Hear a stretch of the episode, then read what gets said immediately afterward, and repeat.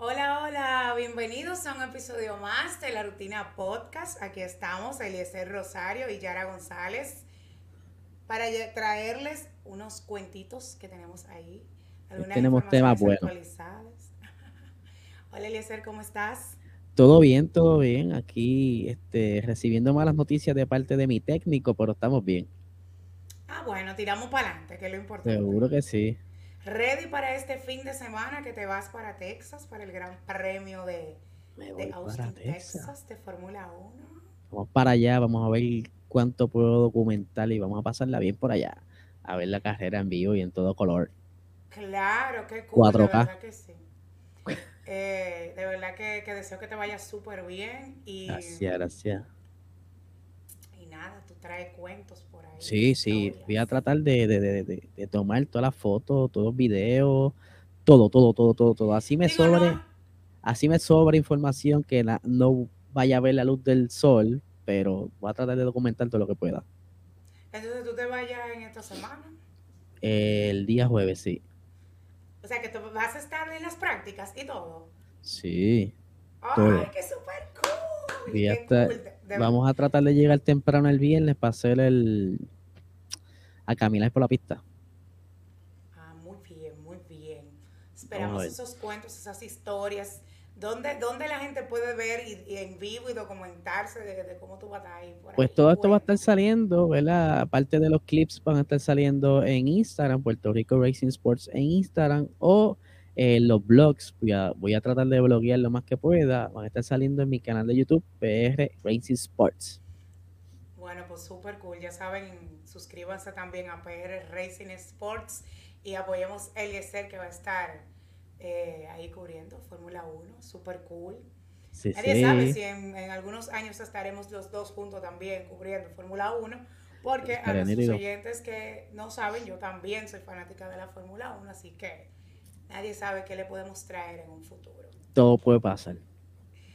Bueno, cuéntame qué tenemos para hoy, para nuestros oyentes. Yara, tú sabes que como ha evolucionado las comunicaciones en todos los tiempos, se siente como que las redes sociales ha cambiado la manera de interactuar, no tan solo de los adultos, sino lo más que me preocupa son los jóvenes. ¿Verdad? Y, ahí es donde vamos a estar. Vamos a estar compartiendo historias, ¿verdad? Y quizás ejemplos y cualquier cosita sobre cómo era nuestra niñez, cómo eran esas relaciones sociales con los vecinos, los amigos, y cómo poco a poco lo que vivimos más lo que estamos viendo, eh, quizás de ejemplos como vecinos, eh, amistades que tienen hijos y que hoy día quizás están encerrados en el cuarto eh, y no salen a ver la luz del sol, eh, que eso es algo alarmante, ¿sabes? Se están perdiendo de la naturaleza, el planeta es tan bonito que no puede estar encerrado todo el tiempo. Pero eso lo vamos a ver poco a poco a través del episodio. Es así, yo estoy de acuerdo. También tú sabes que hay algo que, que influye bastante, que respeto a quienes lo hacen eh, porque en mi caso todavía no soy madre. Em, el tema de los niños con tableta hasta cuando tú sales a un restaurante. Eso sí, no, hay, es una buena herramienta. Para que estés en lo mismo que estás en la casa, pues entonces no hace sentido que salgamos en familia o con, algún amiguito si al final vas a tener un, un niño con un teléfono o con una tableta. Eh, como que no, no sé, como que no hace sentido. Y yo ahí pudiéramos comenzar con, historias de nosotros mismos. Eh, yo no supe que era tener un aparato así o lo que sea. Lo más que uno podía tener era eh, de los... Nintendo. O de los Game Boy, o sea, exacto, algo así, como que... Una consola. Era, era, por rato, no era algo, si vamos a salir, era salir a compartir. Sí, ¿por qué? Porque la luta costosa.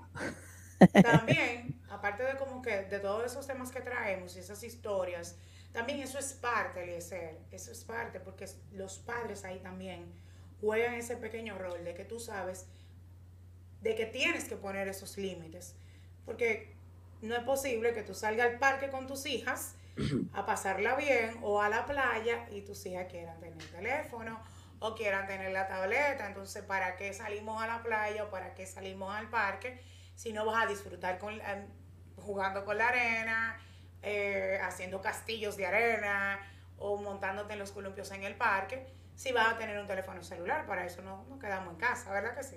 Eso es así, eso es así. Yo digo que la tecnología es como todo.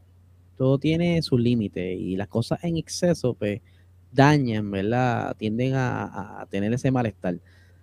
Sí, las tabletas son buenas hasta cierto punto. Tú las das para estudiar, se utilizan hoy día mucho para estudiar, para que jueguen un ratito, pero un ratito. Pero cuando es la hora de compartir, pues se deja las cosas electrónicas a un lado y vamos al parque, a la playa y cositas así. Pero como tú bien empezaste a decir, en mis tiempos no era así, en mis tiempos mi diversión era eh, irme al patio, treparme en un, en un árbol, en un palo, eh, irme al monte. No recuerdo si me llegué a caer de un árbol, pero sí llegué a caerme rodando por el fango. Pero, o a tener caídas de que te tuvieran que poner un yeso o algo, ¿no? Bueno, bueno, sí haciendo, jugando. Jugando, sí. Sí, jugando una vez con un primo, estábamos en un, como una casita, ¿sabes? Cuando uno es eh, de esa edad de los 9, 8, 9 años, pero pues uno quiere como que a jugar a la, casa del árbol o, a la guarida, pues teníamos como, en casa de mi abuela había como un rancho y ahí íbamos y llevábamos refrescos, dulces, y ahí poníamos música, eh, Ondel, para ese tiempo era música Ondel de cassette, y, y pues estaba todo cool. Y un día yo no sé quién fue que llevó como antes las camas, era como una plataforma con resorte. Y a eso le ponían encima la madera o lo que le fueran a poner, era una cama antigua. Y estábamos brincando ahí. Estábamos brincando, brincando, brincando. Y, el jueguito era brincar de la, de la cama a un palo que cruzaba el techo, a reguindarse, a, a agarrarse eh, balancearse y tirarse hacia el frente. Era como, como Tarzán, sí, era como que brincaba, como Tarzán brincaba hacia el frente. En una que yo brinco, no me agarró bien, me voy de espalda al suelo y me rompí la muñeca. al hospital, me tuvieron que alar el brazo para acomodar los huesos. Eh, pero eso es de, eso mínimo, eso fue, ¿verdad? Algo, pero de, la, de las experiencias de que uno disfrutaba jugando escondite, eh, jugando pelota, jugando baloncesto, eh, jugando con las canicas, jugando con los carritos. Era, era una aventura completa en el exterior de la casa. Ir al, ir al, al monte, yo siempre viví en el campo. Irnos al monte, llegar al río, tirar piedra, eh, comer fruta de silvestre, ¿sabes? Era algo que tú hacías esa conexión con la naturaleza. Tú sabes que yo te hago la pregunta de, de, si en algún momento tuviste alguna caída o algo. Y es justamente por eso, porque mira qué cool, aunque gracias a Dios no te pasó de que nada muy grave, tú te acuerdas de esa historia. Yo te llevé a recordar ese lugar donde tú estabas, ese primo, ese juego, y eso es lo cool, que por suerte no pasó nada peor, porque en mi caso fue como a los siete, yo me caí de una cama, de un camarote, yo estaba jugando con mis hermanos, yo soy la más pequeña de mi casa, y donde nosotros vivíamos en la casa había un patio. Entonces, mi mamá estaba lavando, y yo recuerdo que ella ponía la ropa por montones en la parte de arriba de la cama, sí, por montones, se secó y le iba poniendo ahí para luego entonces doblarle y, guardarla. Entonces mis hermanos y yo estábamos jugando, jugando, correteando, jugando. como yo era la más chiquita y yo era así, yo era flaca, a mí mis hermanos me dieron, sube arriba. Y yo te estoy diciendo tal cual porque yo me acuerdo igualito. Pues entonces del retozo, de la, de la risa y de la cosa, yo me caí del camarote. Y yo me partí en esa parte de ahí abajo. Todo el mundo, todos tienen algo aquí. En República Dominicana dicen que es la partida del jodón. En ese caso, no era que yo estaba de que haciendo, haciendo algo como prohibido, sino era como que jugando y la cama al estar llena de ropa, yo en un movimiento caí. Yo me acuerdo de todo, cuando mi mamá me echó agua, cuando llamaron a mi papá, me llevaron al hospital, cuando el doctor me dijo no te va a doler y me pusieron unas, unas pullas larguísimas con anestesia y me pusieron los puntos. Y lo más que te puedo decir que me dolió fue que cuando yo llegué a mi casa, con esta situación, ya tú sabes, no te dejan dormir porque te pusieron anestesia y no sé qué, y te diste un golpe para la dolor. Exacto. Lo que más me dolió es que yo recuerdo que todos mis amiguitos del barrio estaban jugando afuera, porque era la hora de jugar. Uno jugaba como hasta las 8 de la noche, por ahí, porque eso fue temprano, eso fue como a las 2 de la tarde. Y yo me acuerdo de que, ay, cosa, como cosa de niño, tú sabes. Ajá. Eh, y yo creo que esas son como de las anécdotas, de las anécdotas como que cool, que uno recuerda de cuando uno jugaba sanamente. Igual mi hermano es, mi hermano era un robot. Mi hermano se partió una pierna, se partió un brazo, lo último que se hizo fue que se dio atrás. Gracias a Dios que mi hermano es un santo ya. Porque mi hermano le dio mucha agua a beber a mi mamá, mi hermano es el del medio. Eh, pero como tú bien, eh, como bien tú dices, esos juegos del escondite, nosotros en el barrio teníamos un horario, regularmente yo tenía un horario como para salir a jugar un poco, eh, que montar patines, que montar bicicleta, que vamos a jugar el escondido, cuento como había uno que se llamaba Flor y Convento, no sé si tú sabes cuál es ese. Bueno, aquí quizás tiene un nombre distinto y más o menos el mismo concepto, pero... Mira, Flor y Convento, convento, convento sin flores, que vaya y que venga y que no se detenga. Entonces había una persona que decía eso y todos los amiguitos estaban parados, decían que me traiga eh, una piedra. Entonces ellos se mandaban corriendo todito. Ah, ok. Y vamos a poner que yo era la house. Entonces yo recibía la piedra. Dije, ok, le sé, tú trajiste una piedra. No, les, eh, no, fulano, eso no es una piedra, es un qué sé yo qué, es un papel, por ejemplo. Y así, entonces se la pasaban en eso. Eso era un juego. Ay, había muchísimos juegos. Dominicanos sí, sí. hay muchísimos juegos. Eh, yo creo que tú, que tú, que estuvimos conversando del trúcamelo. Eso eran las tizas en el colmado. Ah, exacto. Para uno jugar, eh, dibujar, al otro día en la mañana se veía la cera, ya tú sabes, que se veía que se había jugado trúcamelo. Eh, y era una forma también muy, muy divertida, muy sana y de tú compartir con tanto con tus primitos, en dado caso que te fueran a visitar, como con tus amiguitos como del barrio.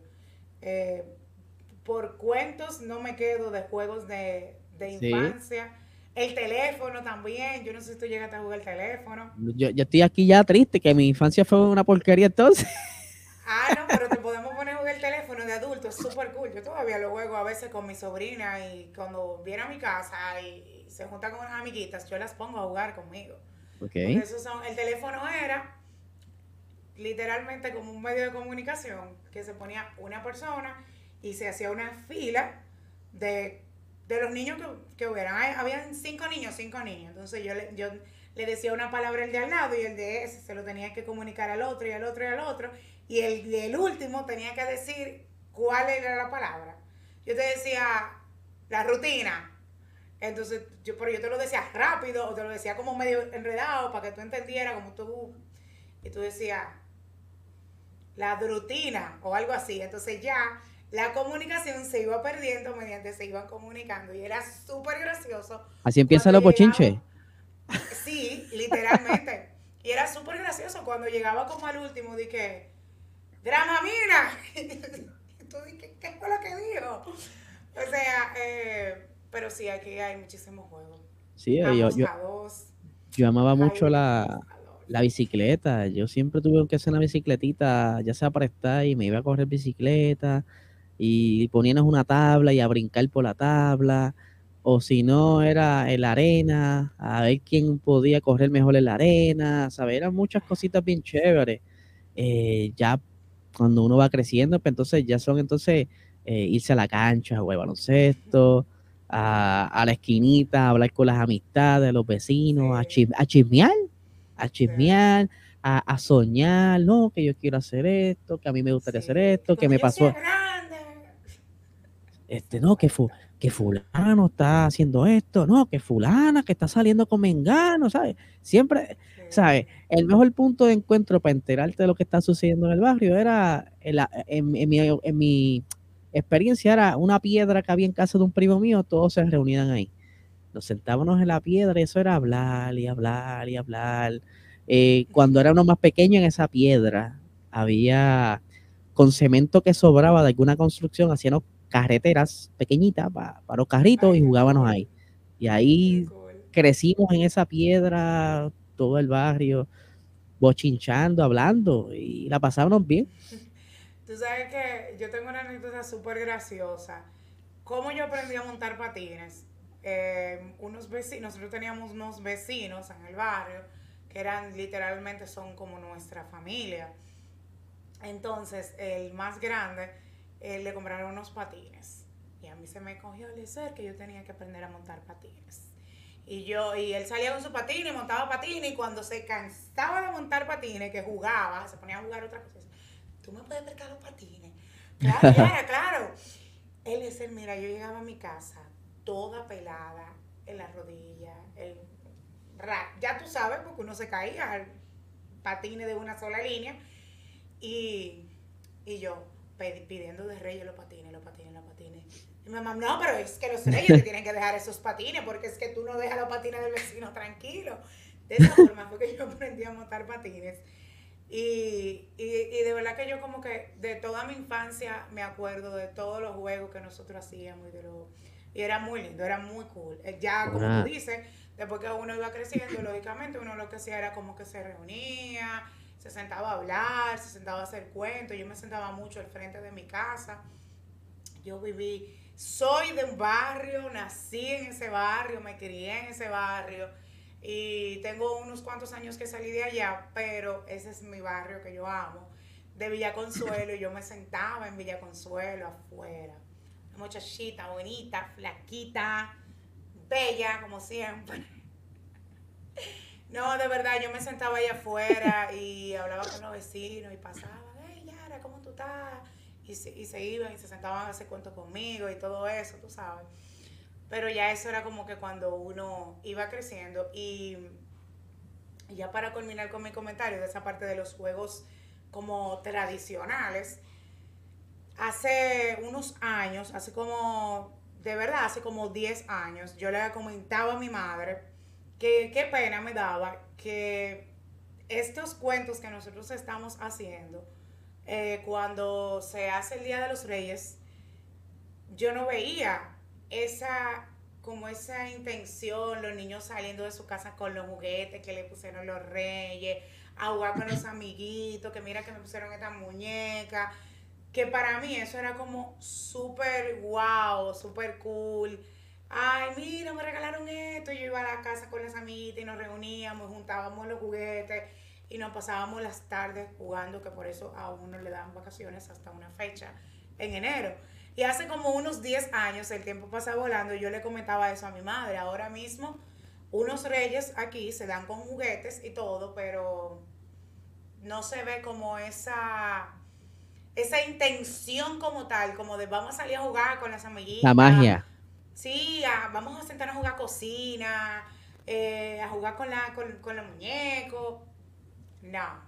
Ya los muchachos de ahora lo que piden es tablet, cosas electrónicas, dinero. Videojuegos. Los videojuegos siempre han existido. Sí. Claro que sí, pero es como más eso, lo que tú dices.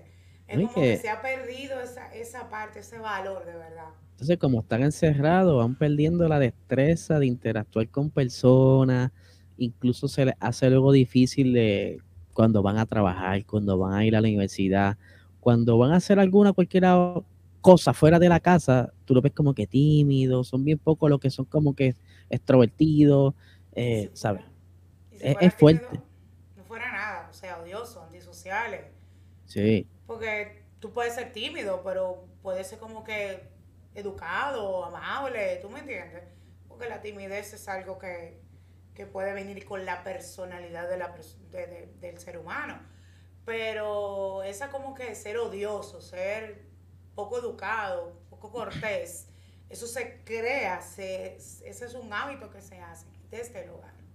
¿Y cómo, cómo era antes también, el, ya cuando está en los 15, 16, que ya tú empiezas a conocer amiguitas de la escuela y tú quieres como que llamarla o hacer, ¿verdad? Las muchachas que te gustan o los muchachos que te gustan en ese entonces, que era por teléfonos prestados o teléfono público y era, hola, sí, ¿qué haces? y uno enganchaba rápido, ahora no, ahora... Yo duraba horas hablando por teléfono. Yo odio hablar por teléfono. Yo duraba horas hablando por teléfono. Yo duraba, ah, que yo, que, que una amiga. Nosotros hacíamos conferencia y durábamos horas hablando.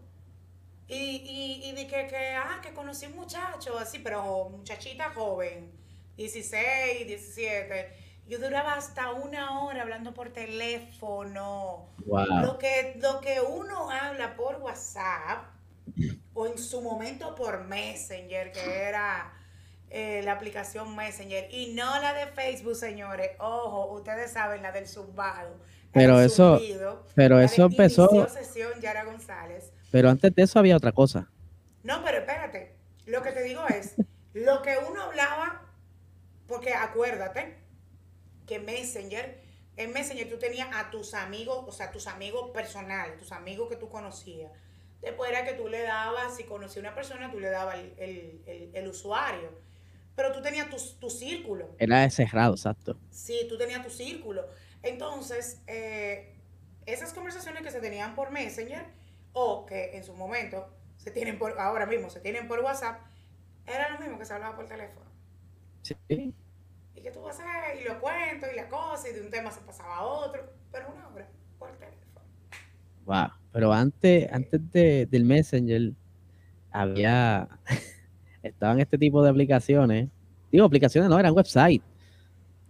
Yo tengo, yo tengo cuento de IRC. Mira, IRC, ¿tú, ¿tú llegaste a usar IRC? No, yo sí Latin Chat sí, pero IRC no. Ok. Mira, IRC, eh, yo actualmente tengo como 20, 22 años que usaba IRC.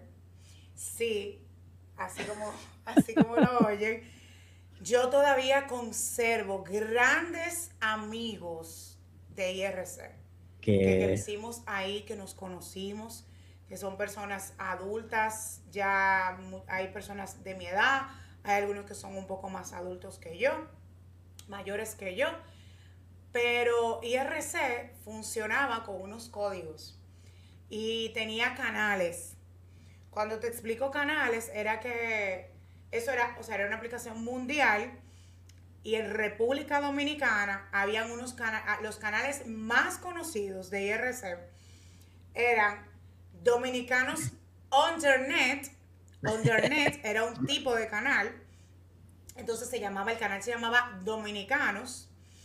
Entonces, en Dominicanos Undernet había un público más abierto, o sea, había muchísima gente mucha gente, mucha gente, mucha gente, mucha gente. Y, y tú te pasabas el día entero chateando. O sea, era una locura.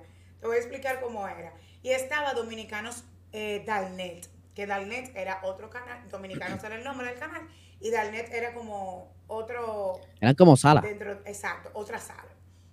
Entonces, Dalnet era un canal más pequeño, donde estaba, por ejemplo, Eliezer, Guille, Mariceli, Speed, Yara, Lili. Pa. Entonces nosotros eran como, éramos como los primeros y éramos los OP. Los OP eran los operadores del canal. Como los administradores en un chat. Exacto. Enterrábamos a Barba Racing, a, a, los muchachos del chat, por ejemplo, del chat acelerado. Y ahí todo el mundo entraba y chateaba y se iba ganando te podían ganar como un prestigio para estar arriba, para que su usuario saliera arriba. Y se hacían reuniones personales, físicas, o sea, no se encontraba en los sitios, sí. ¿Y tú? ¿Y cuál es, y cuál es tu surname? Ah, yo soy Yara, yo soy Eliezer, yo soy para Racing, yo soy Speed. O sea, era. Yo soy el monstruo. Tú eres Yara. Milkina, qué cool. Yo soy Fulano yo tengo amistades todavía de, esos tiempos. Yo tengo amistades. Y era muy cool. Lo cool de Dainet era que como era un canal más pequeño, regularmente se conectaba casi el mismo grupo. En Undernet, uno podía entrar en Undernet, pero tú veías algunos que a, lo mejor uno lo conocía por, el mismo tema de que ya pertenecíamos a otro canal, pero ahí tú te podías encontrar con no sé cuánta gente. Te podían escribir privado, normal, te escribían privado, pero casi siempre era público y se hacían fiestas en el chat, se hacían temas en el chat, podían banear a usuarios. Sí, era una, e, era súper cool, era súper, de verdad, para mí, esos fueron los mejores tiempos de chat.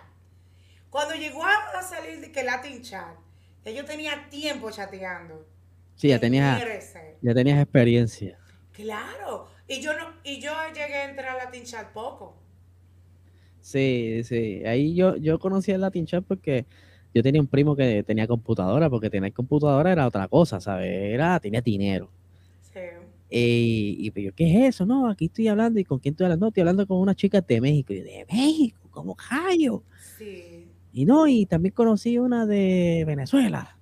Y ya, ah, de verdad, pero, y las viste, o sea, era, era algo como que tenías que confiar mucho en lo que te decían, porque era, ahí te metían embustes que tú Claro.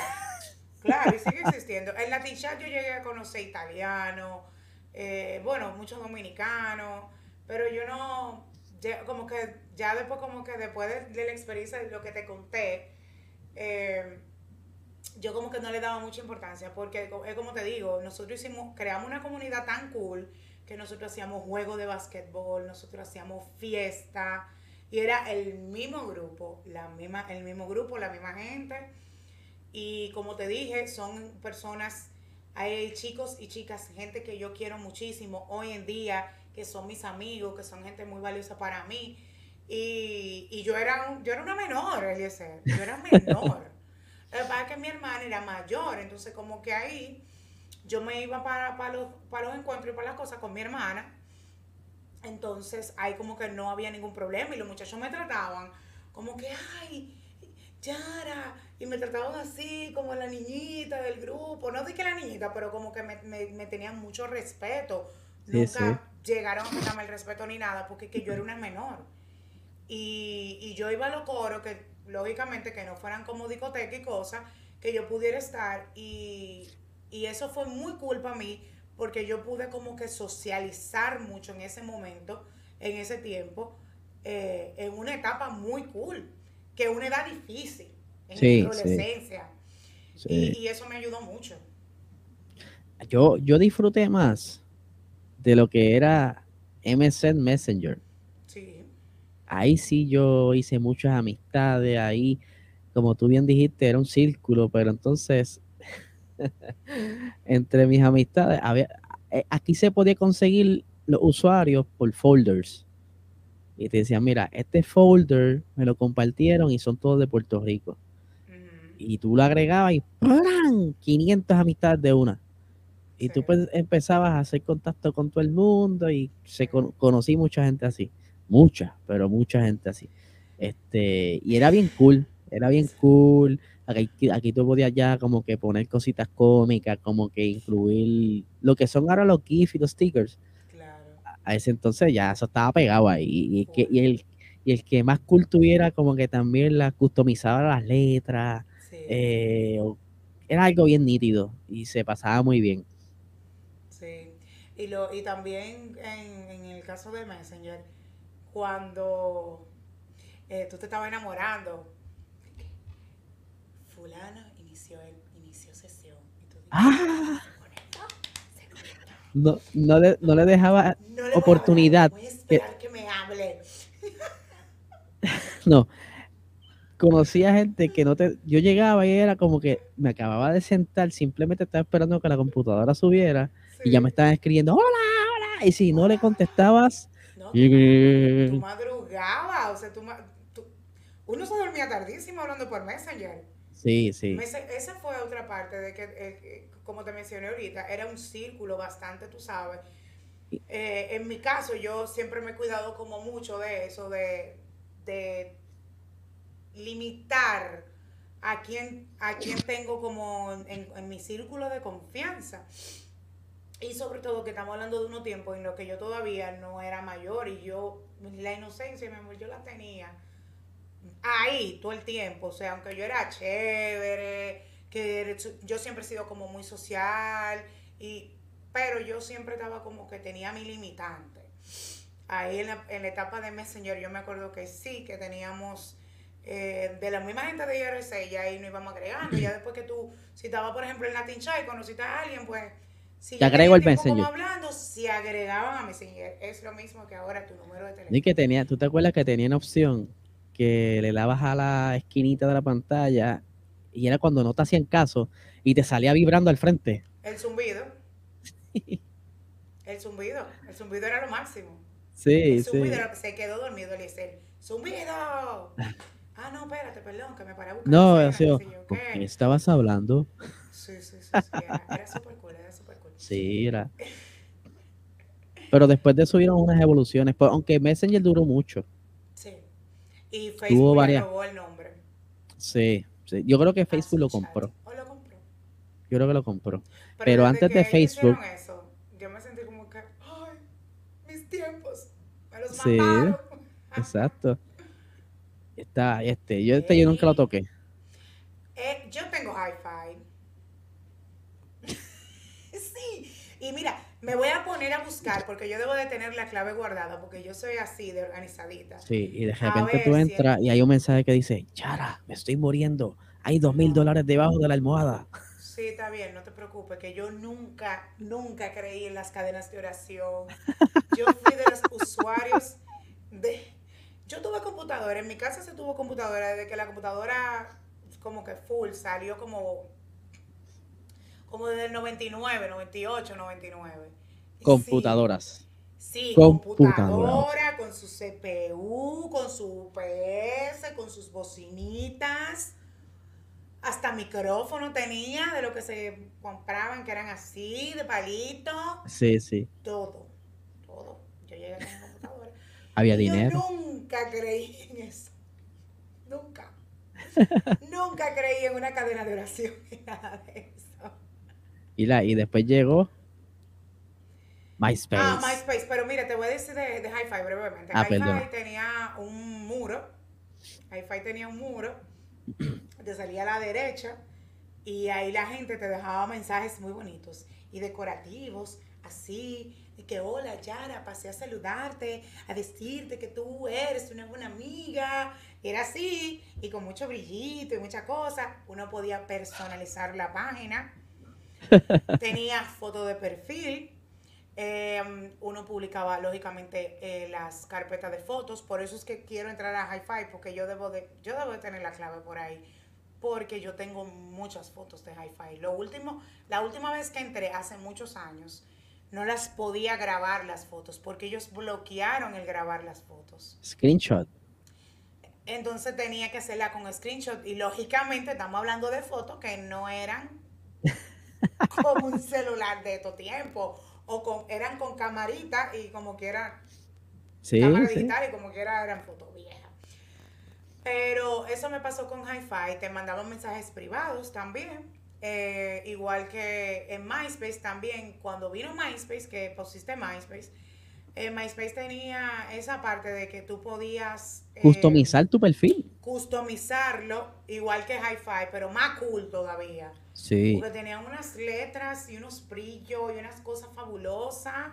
A mí me encantaba, porque para socializar, conocer personas era mucho más fácil que hoy día. Era mucho más fácil porque era una red social para socializar. Hoy día, ¿verdad? Y, hoy día es que la gente tiene las redes sociales para ver lo que está haciendo el prójimo.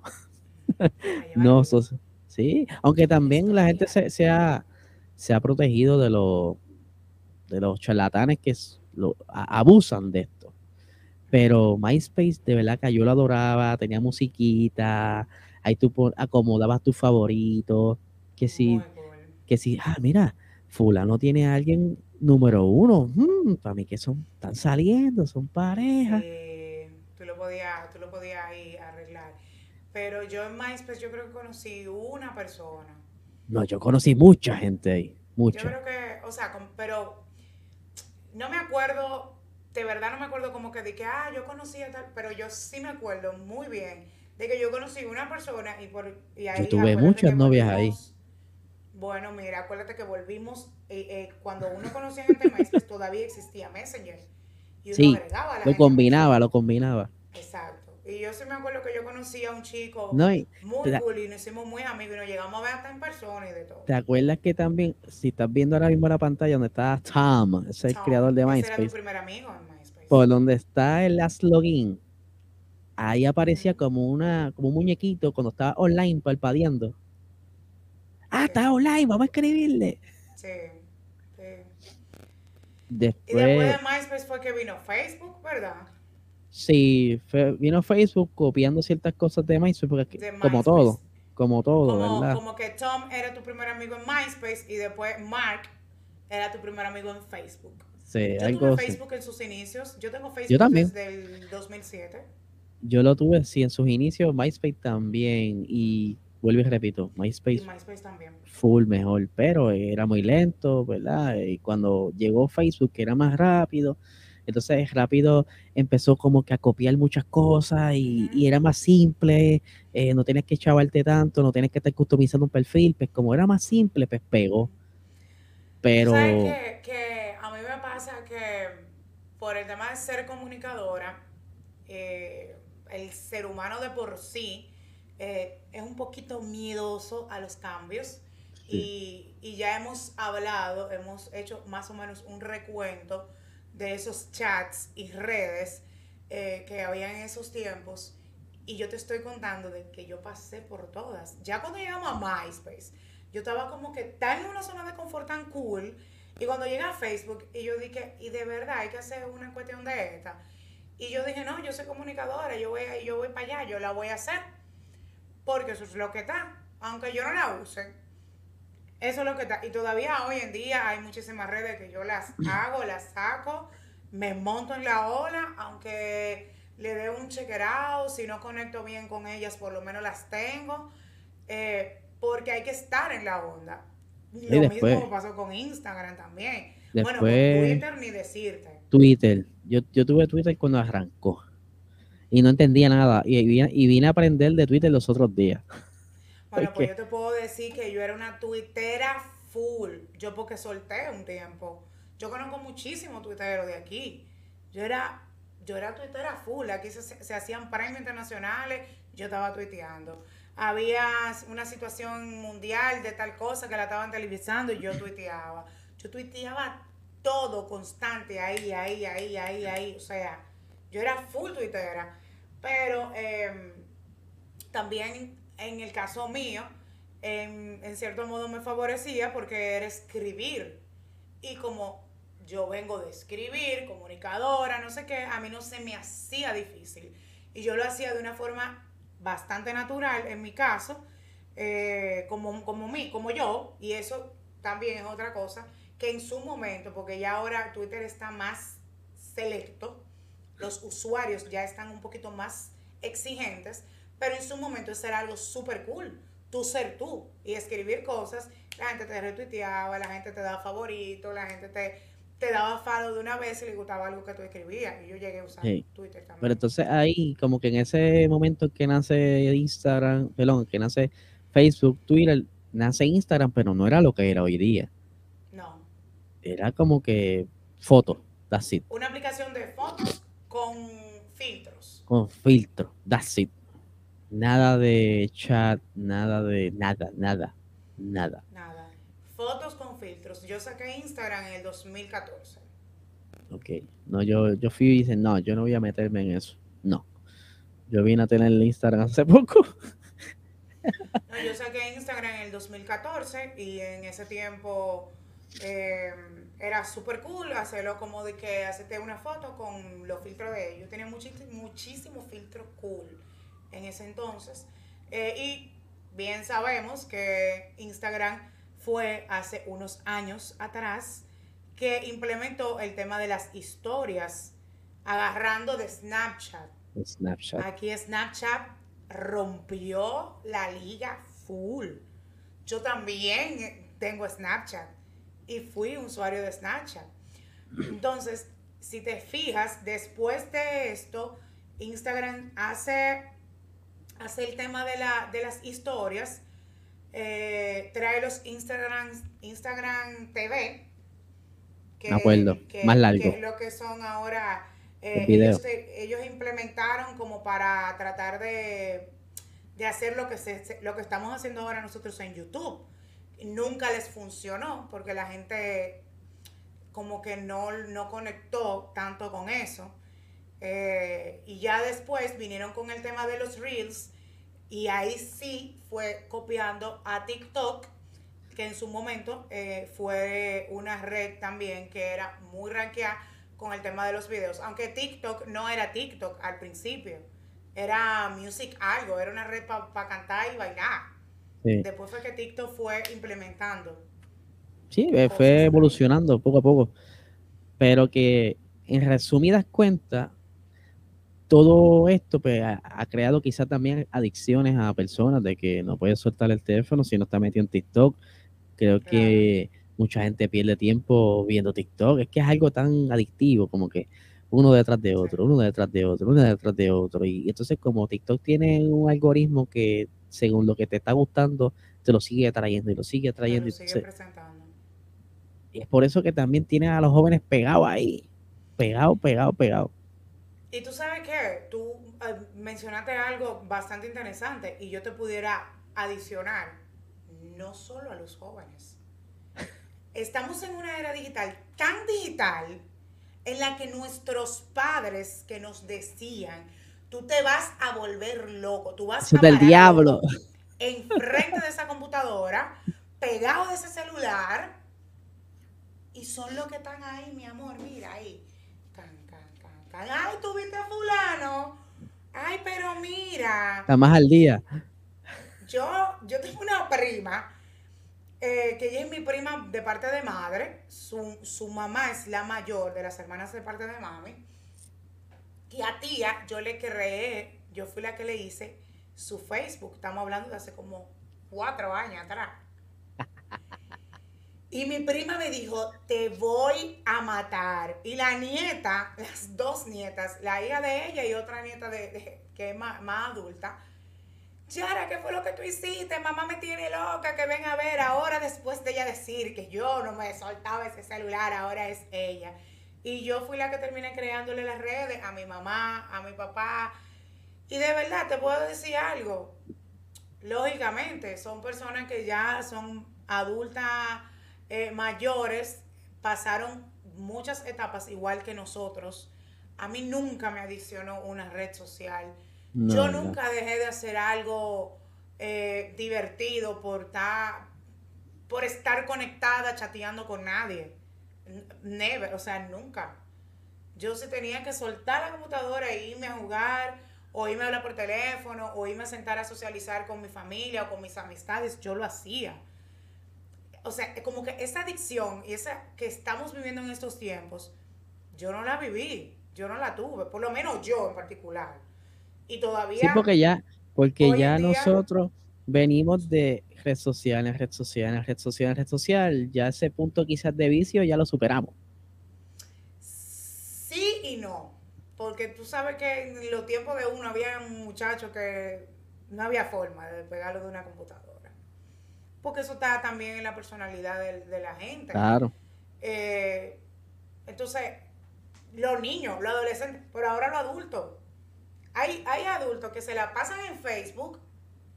Ojo, Facebook no ha caído buscando por personas y por personas que viven en, pueblos, en, en campos, que no son muy asiduos a tener como Instagram o Twitter, están ahí en Facebook y para mí yo soy feliz. Yo le hice Facebook a mis padres.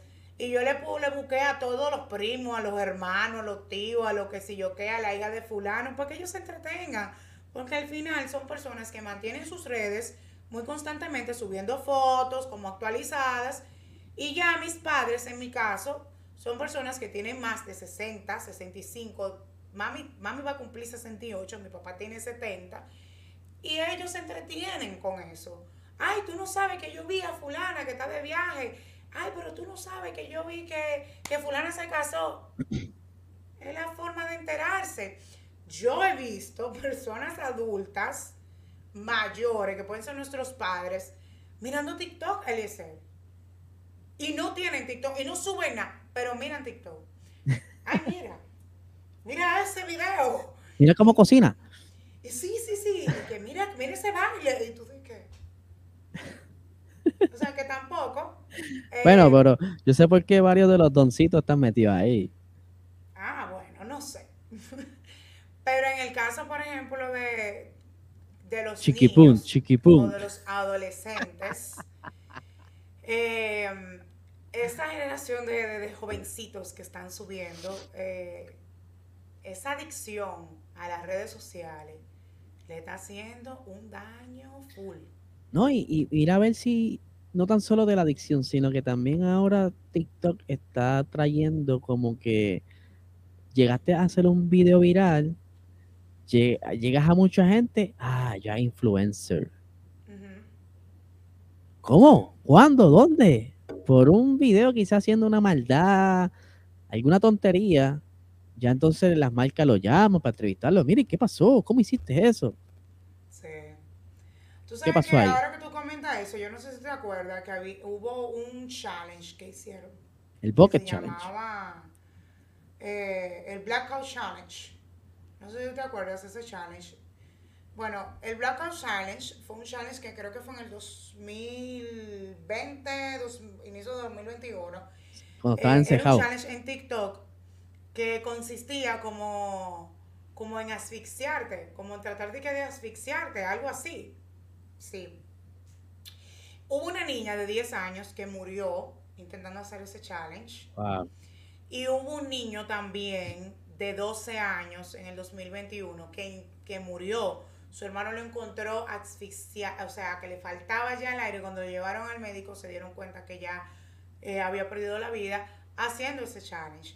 ¿Qué pasa? Yo te estoy como que mencionando esto de lo que vagamente me acuerdo, pero sí hemos sabido como de situaciones de niños o de adolescentes que han fallecido intentando hacer los famosos challenge para buscar view. Sí. Hay una serie de challenges que son muy delicados. Ahora, ahora hay uno que es tú con... intentando hacer un challenge, te pueden chocar. ahora, es uno, ahora es uno con los chistríes, los, los, los chitos picantes. Ajá también, que eso es un fuego, una locura. Entonces, eh, a raíz de esto, recuerdo, porque mi, sobrina es usuario de, TikTok, pero ya mi sobrina, em, su mente, su cerebro, la hace ser como una niña como de 12 y tiene 10, y está usando TikTok administrado por nosotros, como desde los 7, pero haciendo bailecito y cosas así. Y mi sobrina me dijo en estos días, eh, ella, el TikTok que tiene es como haciendo como de que review, de tapando jueguitos y cosas así, como, como bonito, pero que sale en sus manos, nada más, no sale ella. Y yo le dije, ven acá, ¿y por qué tú borraste todo el contenido que tú tenías tan lindo de cuando tú estabas chiquita?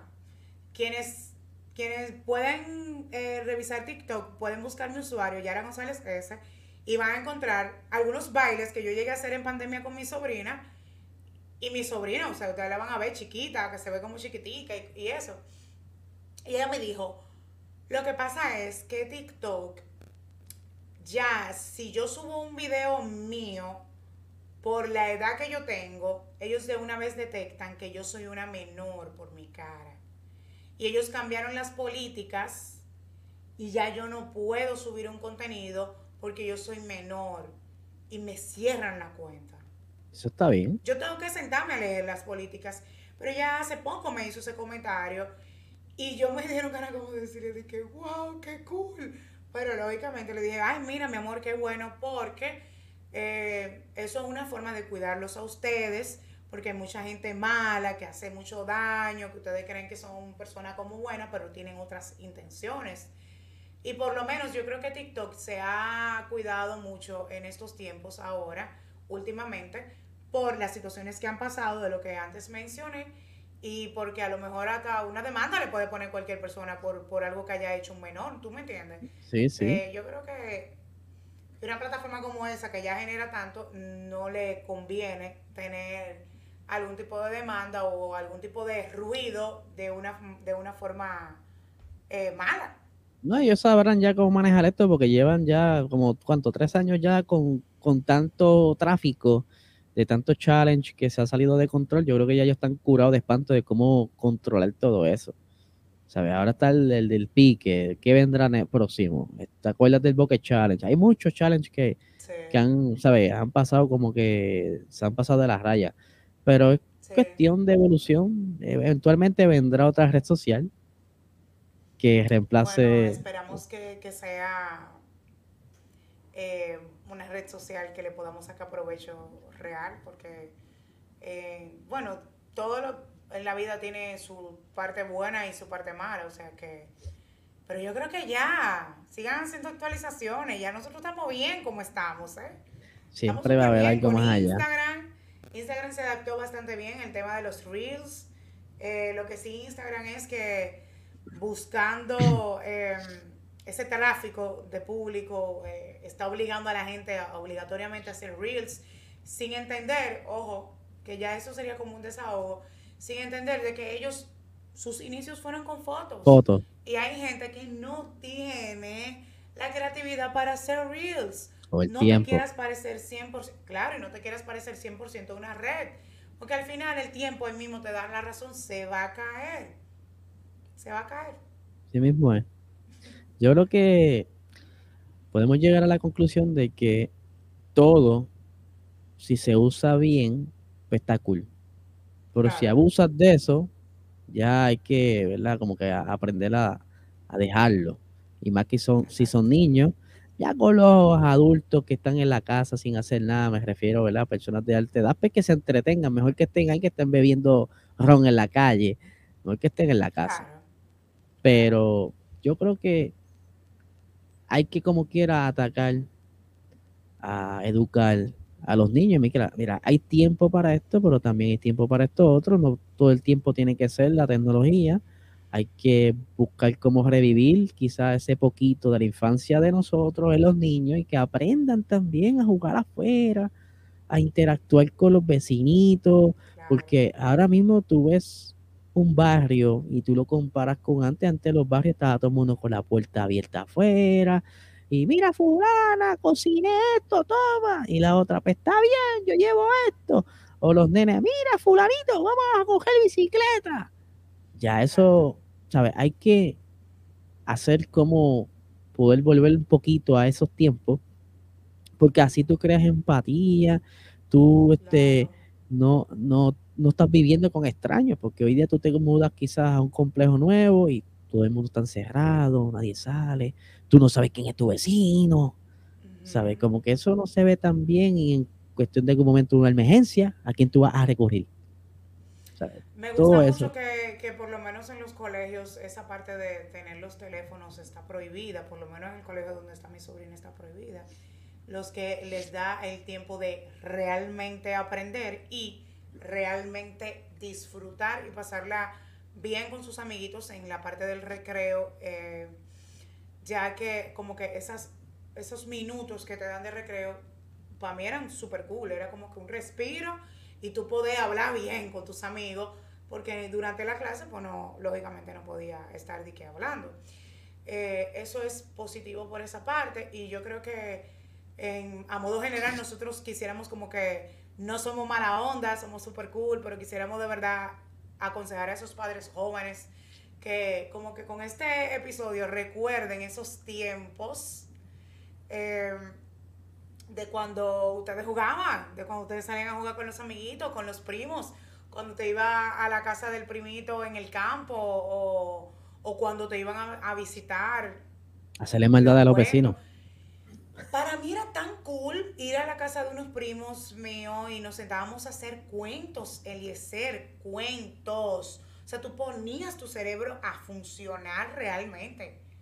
Y eran historias, cuentos para que tú te rieras. Y ya, ya yo era buscando cuentos de otro y, y me lo memorizaba y uno los dramatizaba. ¿Tú sabes lo cool que es eso? Porque eso te, te ayuda también a ese desarrollo del cerebro no está con un esto todo el tiempo, 24/7, salga con sus hijos, si va a salir a un restaurante, suspendan los teléfonos. Yo creo que lo primero que tienen que suspender el teléfono son ustedes, los padres. Vamos a hablar, cómo te fue en el colegio, eh, qué has hecho, cuéntame algo nuevo, mira, cuéntale una historia de cuando tú eras joven. Conecten con sus hijos, eh, porque este mundo está muy loco, hay mucha malicia, hay mucha, mucha gente loca. Y, yo creo que como que eso es lo más importante, lo más importante que tú le puedes dejar a un niño y a un adolescente cuando va creciendo, que en su desarrollo muchas veces no sabe lo que está pasando con su situación en la vida, lo que está enfrentando con esa amiguita que le gusta o con ese amiguito que le gusta. Sin embargo, si tú tienes ese contacto y esa conexión con tus hijos, tú puedes como que lograr de que ellos también se generen esa confianza. Y porque hay padres que, que mi hijo no me tiene confianza. Pero mismo, ¿eh? sientas que hay padres que dicen que sus hijos no le tienen confianza, pero yo me pregunto, ¿tú te sientas a tener alguna conexión con tu hijo? O tu hijo simplemente te ve como una persona que le da un permiso que sí, que vaya a un sitio o que le prohíba algo. A conversar simplemente. ¿Cuál fue, ¿Cómo fue tu día? ¿Qué haces? ¿Qué te molesta? ¿Qué te gusta? ¿Qué quieres hacer? Por eso te digo, o tu hijo te ve como un papá. O sea, ah, no, mi papá me dijo que no. O déjame ver si mi papá quiere. Yo no veía a mis padres así. si mis padres me prohibían algo, mi mamá me decía, mira, tú no lo vas a entender ahora. Y no todo en la vida tú puedes hacerlo. Y lamentablemente porque fulana haga o porque fulano haga, usted no puede hacerlo. Y este es el momento en el que tú no lo vas a entender. Tú puedes llorar todo lo que tú quieras. Pero va a llegar un momento en el que tú lo vas a entender y tú lo vas a agradecer. y a mí nunca se me olvidan esas lecciones. Porque uno como niño, uno lo que ve es que te están prohibiendo algo realmente y punto. Así mismo. Qué palabra. De verdad que te la comiste ahí.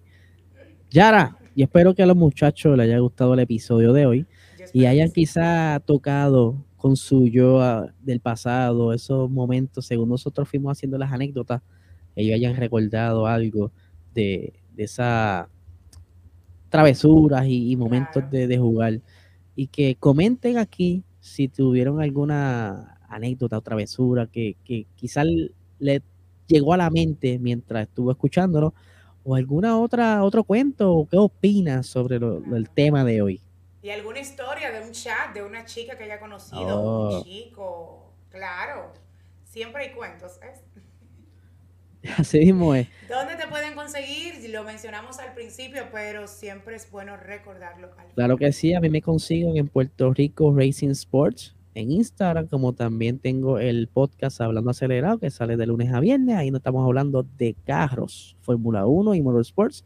Así que haga confianza. Estoy escribiendo mis artículos en hablandoacelerado.com también. Pueden buscar eh, ahí en la página a los que les gusta la Fórmula 1. Em, por ahí pueden ver mis artículos. También a mí me pueden seguir en Yara González S en todas las redes. Estoy en Facebook, estoy en Instagram, estoy en TikTok, estoy en Twitter. Eh, me pueden encontrar por todas las redes. Em, también a la rutina, la rutina POD. Y estamos en todas las plataformas de podcast como la rutina podcast. Y recuerden aquí darle like. Sí, denle a la campanita y compartan este episodio, por favor, con todos sus amigos. Suscríbanse. Con sus padres eh, o con cualquier persona que tú digas, miren, el minuto tal, Yara dice tal cosa, me gustaría que tú lo escuches. De verdad que le agradecemos a todos el apoyo y Eliezer, deseo que te vaya súper bien en tu viaje. La semana próxima eh, estaremos por aquí conectando y haciendo algunos cuentitos de otros temas. Sí. Así que gracias por estar con nosotros este día, la, la semana, al momento que nos estés viendo y que la pasen bien el resto de la semana. Bye. Bye.